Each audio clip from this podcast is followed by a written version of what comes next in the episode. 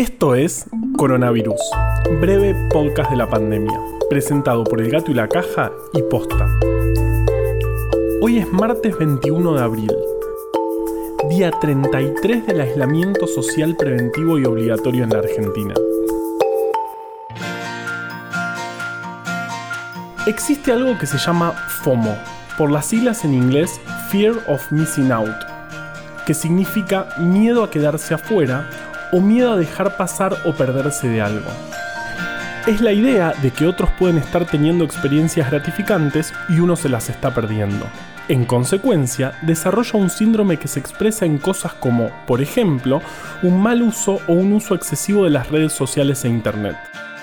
Bueno, sabiendo eso, ¿no les parece que nos estamos perdiendo un otoño espectacular? Al menos en Buenos Aires, el sol y la temperatura son inmejorables.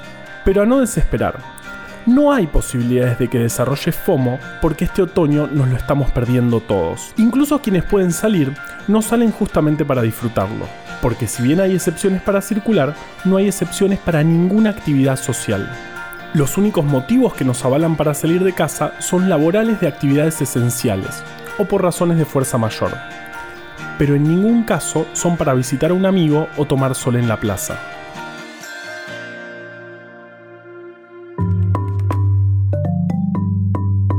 En Argentina tenemos 3.031 casos confirmados. Ayer se anunciaron 90 nuevos de 2.043 testeos hechos. De esos, 915 están en la provincia de Buenos Aires y 728 en Cava, que son los lugares más afectados. 11 casos son de las Islas Malvinas. Ya hay secuenciados alrededor de 10.000 genomas de SARS-CoV-2. ¿Se acuerdan que les contamos hace unos días los que se habían hecho acá? Con esa cantidad ya podemos ver que si bien el virus muta, el genoma es bastante estable. Esto es una buena noticia porque quiere decir que el virus no cambia tanto y las vacunas son fáciles de desarrollar. Y ya que estamos hablando de vacunas, ayer varios medios informaron que está casi lista la vacuna para COVID. Algunos incluso se animaban a decir que para septiembre podía ser producida masivamente. Se referían a un candidato vacunal que está desarrollando el grupo de vacunología sí, existe la vacunología de la Universidad de Oxford. Un candidato muy prometedor, por cierto. Pero recién ahora van a empezar a hacer la primera prueba en humanos para ver si es tóxica y luego probarán en más voluntarios su efectividad. Es decir, que si bien el candidato vacunal existe, así como tantos otros, más de 70 en este momento, aún no fue probado. O sea que aún no tenemos la menor idea de si funciona. Pero lo que sí funciona son los consejos de Vale que vienen ahora.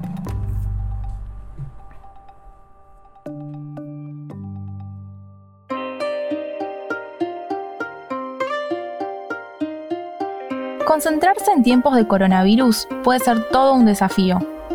Si podés y tenés ganas de organizarte y trabajar en forma remota, acaba una herramienta muy piola que usamos en el gato y la caja para seguir el día a día de nuestras tareas.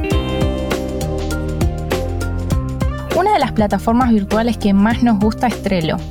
Trello con doble L. Permite organizar todas esas tareas que queremos hacer y no olvidarnos que existen.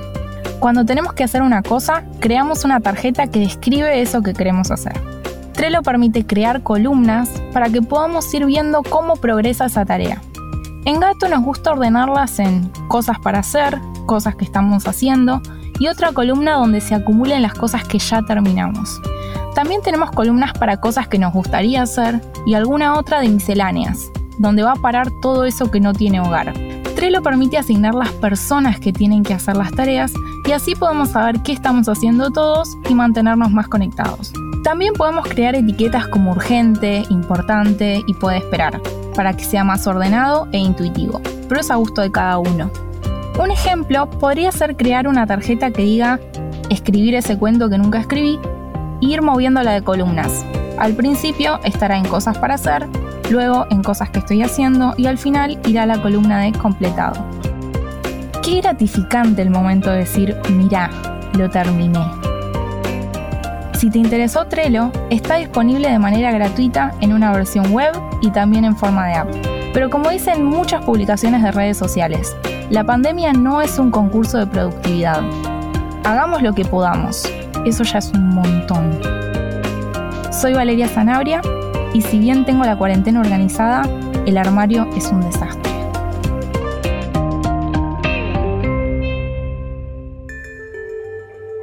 Entre las actividades exceptuadas al aislamiento, en nuestro país, está el delivery de comida. Seguro eso lo sabías. Pero lo que probablemente no sabías es que en 1889 el rey Humberto I de Italia, junto a su esposa Margarita Teresa de Saboya, se cansaron de los banquetes y se antojaron de pizza.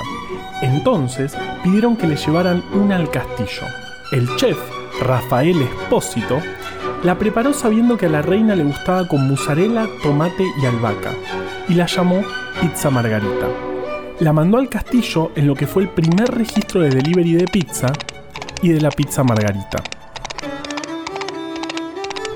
Un tiempo después, en la India, como respuesta al crecimiento del número de trabajadores en las áreas metropolitanas, se desarrolló el Dabawala, un intrincado sistema de delivery de comida directamente a los trabajadores que utilizaba bicicletas.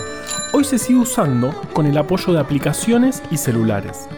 En cambio, para conocer la historia de la comida para llevar, tenemos que retroceder algunos años más, unos 2500.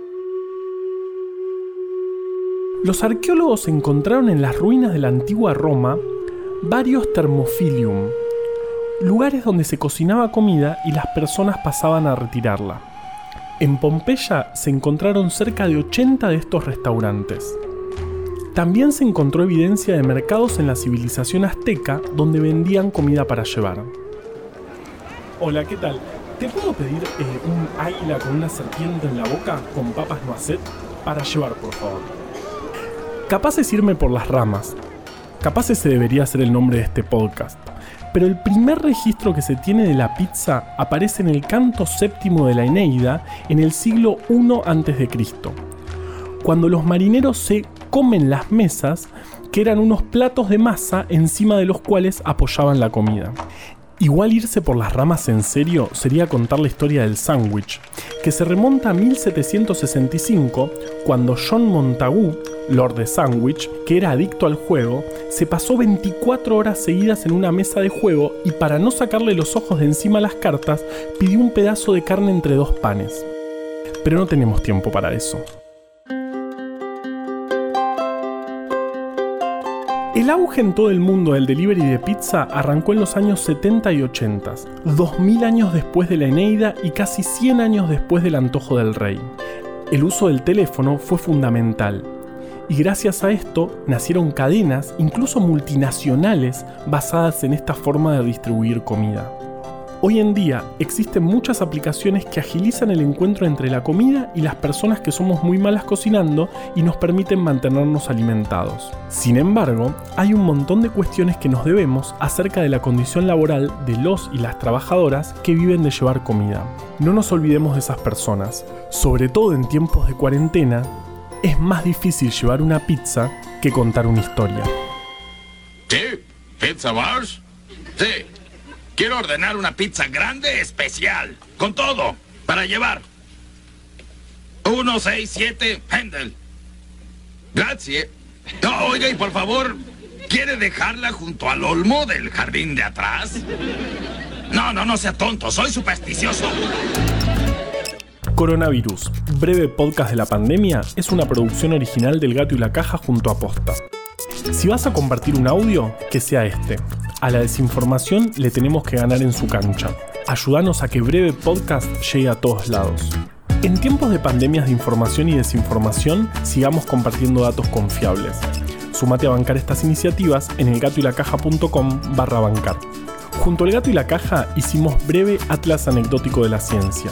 Podés conseguir este y otro montón de libros hermosos más en formato físico o en forma de ebooks en abrecultura.com. Escucha todos los podcasts de Posta en posta.fm. También puedes encontrarlos en Spotify, Apple Podcast y tu app de podcast favorita. En la coordinación general de este podcast estuvo Nahuel Ugacio. Me acompaña desde el armario Valeria Sanabria. Producción por Posta Luciano Banchero y Diego del Agostino. En la edición Leo Fernández. La identidad visual del podcast es de Belén Kakefuku. Este episodio fue escrito por Juan Cruz Balián, Valeria Sanabria, Ezequiel Calvo, Florencia Fernández Chiape, Laura González y por mí. Yo soy Juan Manuel Carballeda. Quédate en tu casa y nos escuchamos mañana.